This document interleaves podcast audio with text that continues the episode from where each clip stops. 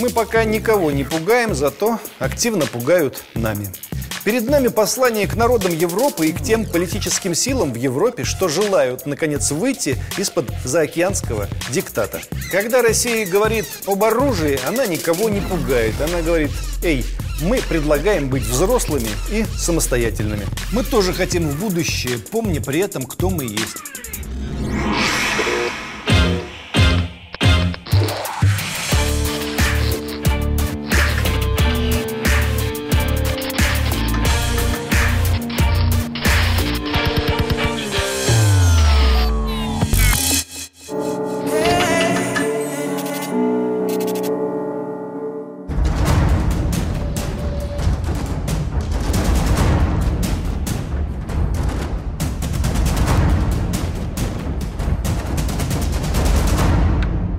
Одни говорят, что это было послание Путина Трампу.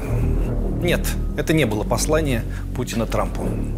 На вооружение принято более 300 новых образцов военной техники. В состав стратегических ядерных сил поступило 80 новых межконтинентальных баллистических ракет, 102 баллистические ракеты подводных лодок, три ракетных подводных крейсера стратегического назначения «Борей», в американской разведке тоже работают немалые дети, и обо всем сказанном Путиным они могли догадываться. Возможности дальней авиации России и подводных лодок поражают. Они научились работать на высотах и с технологиями, использовать которые мы пока не привыкли. Каждый день я получаю донесения и разведданные об их растущем усилении. Другие говорят, что это предвыборное послание действующего президента с целью понравиться населению России. Если это и послание населению России, то не предвыборное, а мобилизационное. Смысл его прост. У нас много работы, и мы будем ее работать, имейте в виду.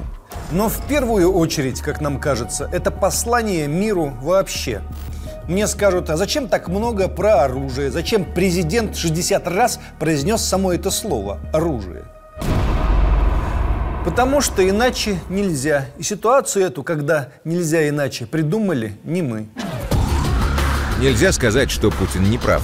Это мы вышли в 2002 из договора о противоракетной обороне. Я сам считаю это ошибкой, потому что россияне полагали, что, имея гарантию взаимного уничтожения, отношения между ядерными державами будут равными. А если США выходят из договора, то у них появляется возможность первыми нанести ядерный удар и диктовать свои условия. Прежде чем предложить миру и народам свободу и независимость, надо дать гарантии, что мы в состоянии свободу и независимость обеспечить. Для начала самим себе, а потом своим друзьям. Недаром в послании эта фраза прозвучала о друзьях, нападение на которых будет расцениваться как нападение на Россию. США в этом смысле, но только в этом смысле ведут себя подобным же образом. Они говорят, эй, вступайте в наш демократический клуб. Видите, какие у нас авианосцы? Видите, какие у нас морпехи? Вступайте немедленно. Иначе мы приплывем, прилетим, приедем к вам и переедем через ваше тело всеми своими гусеницами. Клич «Свобода» или «Смерть» в случае современной Америки получил важное уточнение. Либо наша свобода, либо ваша смерть. Путин обращается на Запад и обращается на Восток. Обращается к тем, кто не боится, к тем, на кого не действует параноидальная антироссийская пропаганда. На Восток она очень плохо действует. Когда обычные русские люди приезжают в Китай или в Индию, там никто не начинает спрашивать, когда мы покаемся за преступление советского режима, когда нас окончательно накажут за аннексию Крыма и преступление на Донбассе. Там не интересуются, насколько быстро в современной России идет восстановление системы ГУЛАГа, скоро ли посадят всех независимых журналистов в тюрьму. Нет. И тем более там не интересуются, когда мы собираемся бомбить Шанхай или Дели. Там никто всерьез не будет спрашивать, зачем царские опричники убили Бориса Немцова напротив Кремля. И зачем они убили Анну Политковскую в день рождения Путина. Там не выходит раз в месяц очередной журнал, где президент России изображен с характерными черными усиками. А вот в Европе все обстоит именно так, и мы нисколько не утрируем.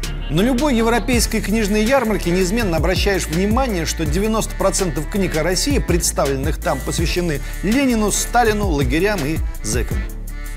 Такое ощущение, что Европа живет, если не в 1937 году, то в 1956.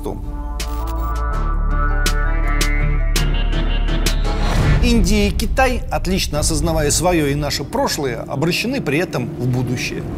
Мы тоже хотим в будущее, помня при этом, кто мы есть. Россия – старейшая государственность в Европе.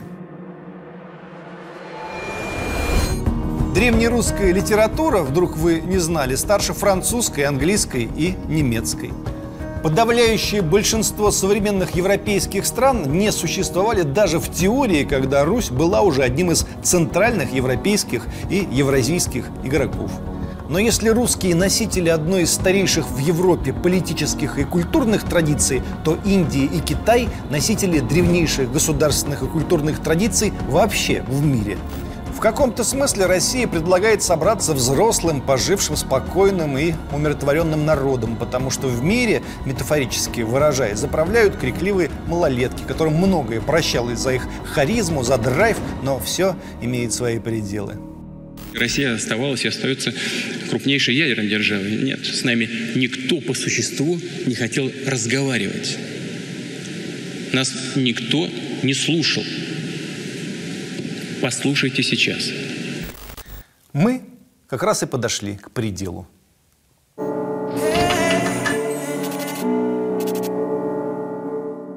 Жителям России, конечно же, стоит, наконец, внимательнее посмотреть на Восток – Российская медиамашина готова бесконечно обсуждать, что про нас думает Вильнюс или Варшава, но бытие наше будет определять контакт с самыми мощными экономиками мира и со странами, где живут несколько миллиардов людей, а не миллион другой, из которых половина тем более дома не находится, а все на заработках где-то. Вышесказанное вовсе не означает, что мы больше не хотим говорить с Европой. Нет, все ровно наоборот – Европе практически прямым текстом было сообщено Вами манипулируют у вас подорвана информационная и, кстати, экономическая, а следовательно и политическая безопасность. Вы не управляете собой, но кто-то третий управляет вами. Перед нами послание к народам Европы и к тем политическим силам в Европе, что желают, наконец, выйти из-под заокеанского диктата. Когда Россия говорит об оружии, она никого не пугает. Она говорит, эй, мы предлагаем быть взрослыми и самостоятельными. Если вы хотите, мы перекроем ваш путь на свободу. Нам не нужны сателлиты. Нам просто не нужны чужие сателлиты в качестве партнеров. Я думаю, что это речь мира. Как говорится, хочешь мира, готовься к войне. Путин обращался в первую очередь к той опасной части американского правительства, к теневому правительству. Он предупредил их. «Осторожно, не будьте дураками. У нас есть возможности себя защитить». Россия выступает против любой монополии. Мы искренне хотим, чтобы Европа уважала себя, ведь это новый свет, дитя старого света, а не наоборот. Мы, говорит Путин, настроены на доброжелательный, равноправный диалог, на утверждение принципов справедливости и взаимоуважения в международных делах. Мы, говорит, готовы к серьезному разговору о построении устойчивой системы международных отношений 21 века. И дальше с печалью констатирует, к сожалению, в этом плане десятилетия, прошедшие после окончания холодной войны, пропали даром. By the grace of God, America won the Cold War. Мы пока никого не пугаем, зато активно пугают нами. В последнее время ведущие западные издания радуют российских читателей громкими заголовками. Российские вооруженные силы в их нынешнем состоянии способны захватить Таллин и Ригу менее чем за 60 часов. Или силы Североатлантического альянса не в состоянии защитить восточные границы ЕС перед лицом России. Билд заявил, что России понадобилась бы всего одна ночь, чтобы захватить Польшу в случае нападения. Странно, несостыковка получается. Четыре года российская армия воюет с украинской, если верить украинской прессе, и никак не может победить. А Польшу в то же время мы можем за день захватить. Четыре года – это 1460 дней. Значит, украинская армия в 1460 раз сильнее польской. Слышите, поляки, эти люди вас вообще не уважают. Нет. Если всерьез мы столько всего отдали, мы столько раз покаялись и повинились, мы в конечном итоге не только продали часть самих себя, но и предали, однако этого никто не оценил. Кому-то выгодно, чтобы Россия была только злом. Злом, злом и ничем больше. Ну, как хотите. Если Европа не настроена на диалог, то, может, и не надо. У нас есть много задач в рамках евразийского партнерства. Подтянетесь попозже. Когда перестанете друг друга пугать страшными сказками про 60 часов. Даром вы не нужны ни за 60 часов, ни за час. Все, что сказал Путин про новейшее вооружение, это, конечно, хорошо, но он ничего не сказал, что мы можем противопоставить американским супергероям. Человек-паук, черепашки-ниндзя, Брюс, крепкие орешки, Уиллис, Бэтмен, Супермен, Женщина-кошка, Халк, Капитан Америка, Росомаха, Тор. Они же порвут все наши ракеты, как тузик грелку. Путин, впрочем, уже ответил и по этому поводу. Наши ребята еще что-нибудь придумают.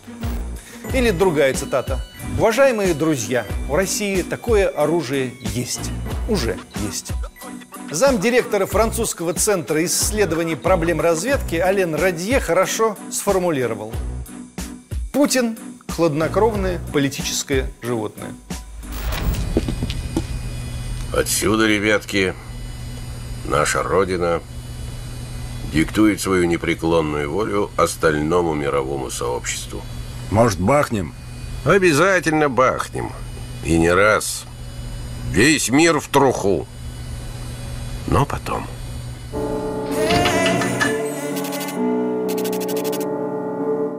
Реакция, так сказать, просвещенной публики в России была предсказуема и по-своему прекрасна. Красивый мужик и неплохой поэт Ройзман написал, что на закате Третьего Рейха гитлеровцы истерично внушали населению надежду на новое оружие. Ройзман что у нас, сражается в антифашистском подполье? Или он мэр Екатеринбурга? Никак не пойму. Бывший центральный кремлевский аналитик и советник по всяческим вопросам, ныне отставленный отдел, Глеб Павловский грустно острит. Старик оживился, только рассказывая всем, как он может уничтожить весь мир. Журналистка Бажен Рынска еще более прямолинейна. Надежда вся у меня на Америку. Жги, Трамп. Покажи взорвавшейся твари, как пальцы гнуть не по адресу. Ей вторит журналист Мальгин. Идете голосовать за Путина, значит идете голосовать за войну. Причем ядерную. Потом не говорите, что вы этого не хотели. Именно этого вы и хотели. Здесь ведь о чем хочется напомнить? Америка имеет около 800 военных баз в более чем 70 странах и на зарубежных территориях. Чтобы сохранить эту глобальную силу, Сенат США утвердил в этом году военный бюджет в размере 700 миллиардов долларов. Эта сумма затмевает ограничение военных расходов на уровне 549 миллиардов долларов, установленные законом о контроле за бюджетом 2011 года. Эти 700 миллиардов в 15 раз превышают наши военные расходы. Слышали вы что-нибудь о том, как этот факт беспокоит нашу прогрессивную, миролюбивую публику? Наблюдатели сообщают, последние несколько дней в американской публичной сфере идет вал истерии. На телеэкранах, в Конгрессе, в Сенате призывают покарать Россию, как покарали Японию и Афганистан. И это у нас милитаристская истерия. У нас вообще есть хоть один публичный и вменяемый человек, который всерьез будет требовать покарать Америку. Как Америка, боже мой, покарала Японию. Помните как? Каким образом выстроено зрение у наших прогрессистов, наших голубей мира, если они этого в упор не видят и не слышат? Для ленивых составили список стран, которые США бомбили после Второй мировой войны.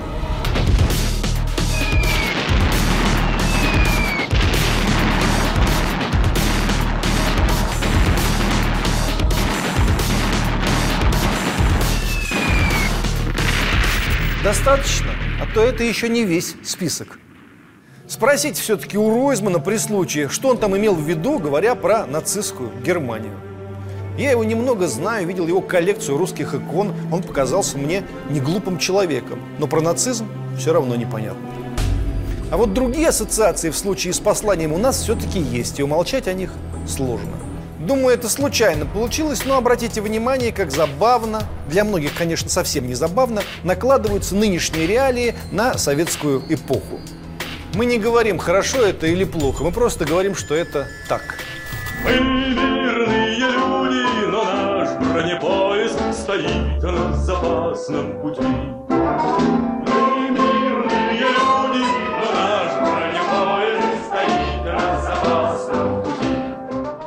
Статистика, дающая понять, какие катастрофические потери мы понесли в результате распада СССР, и поставленные нами задачи на будущее, безусловно, рифмуются со сталинскими предвоенными словами о том, что мы на многие десятилетия отстали от Европы, между прочим, тоже в результате распада страны, и должны пробежать этот путь за считанные годы, иначе нас, как Сталин сказал тогда, сомнут. Линия поведения Путина с его «я не блефую» и словами о том, что у нас такое оружие уже есть, вполне себе воспроизводит послевоенную ситуацию, когда Америка пыталась нас шантажировать имеющейся у нее атомной бомбой, а Иосиф Виссарионович в силу тех или иных причин не пугался. То ли блефуя, то ли нет.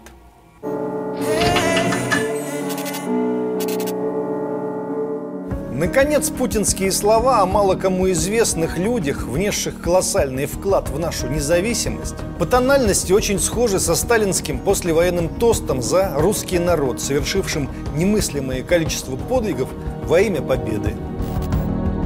Я, как представитель нашего советского правительства, хотел бы поднять тост за здоровье нашего советского народа и, прежде всего, русского народа. Повторяю, у нас были ошибки. Первые два года наша армия вынуждена была отступать. Выходило так, что не овладели событиями, не совладали с создавшимся положением. Однако русский народ верил, терпел, выжидал и надеялся, что мы все-таки с событиями справимся. Вот за это доверие нашему правительству, которое русский народ нам оказал, спасибо ему великое. За здоровье русского народа.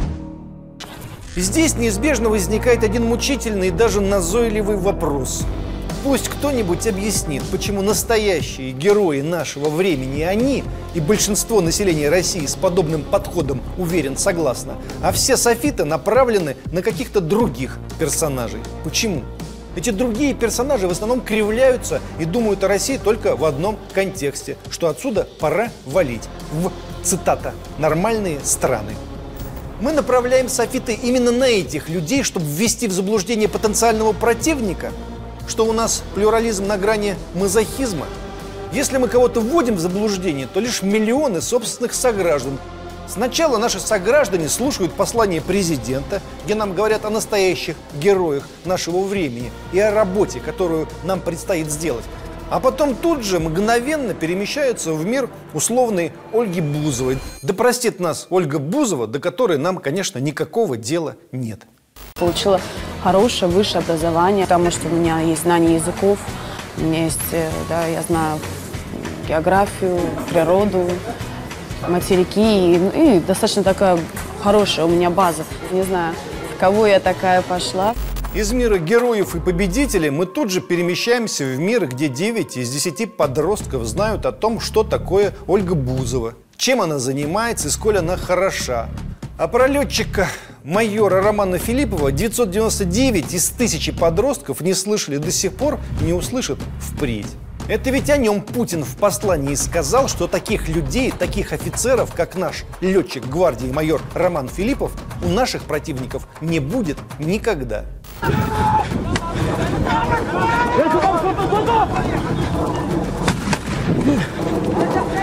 Понятное дело, что не будет. Непонятно только, откуда они у нас до сих пор берутся.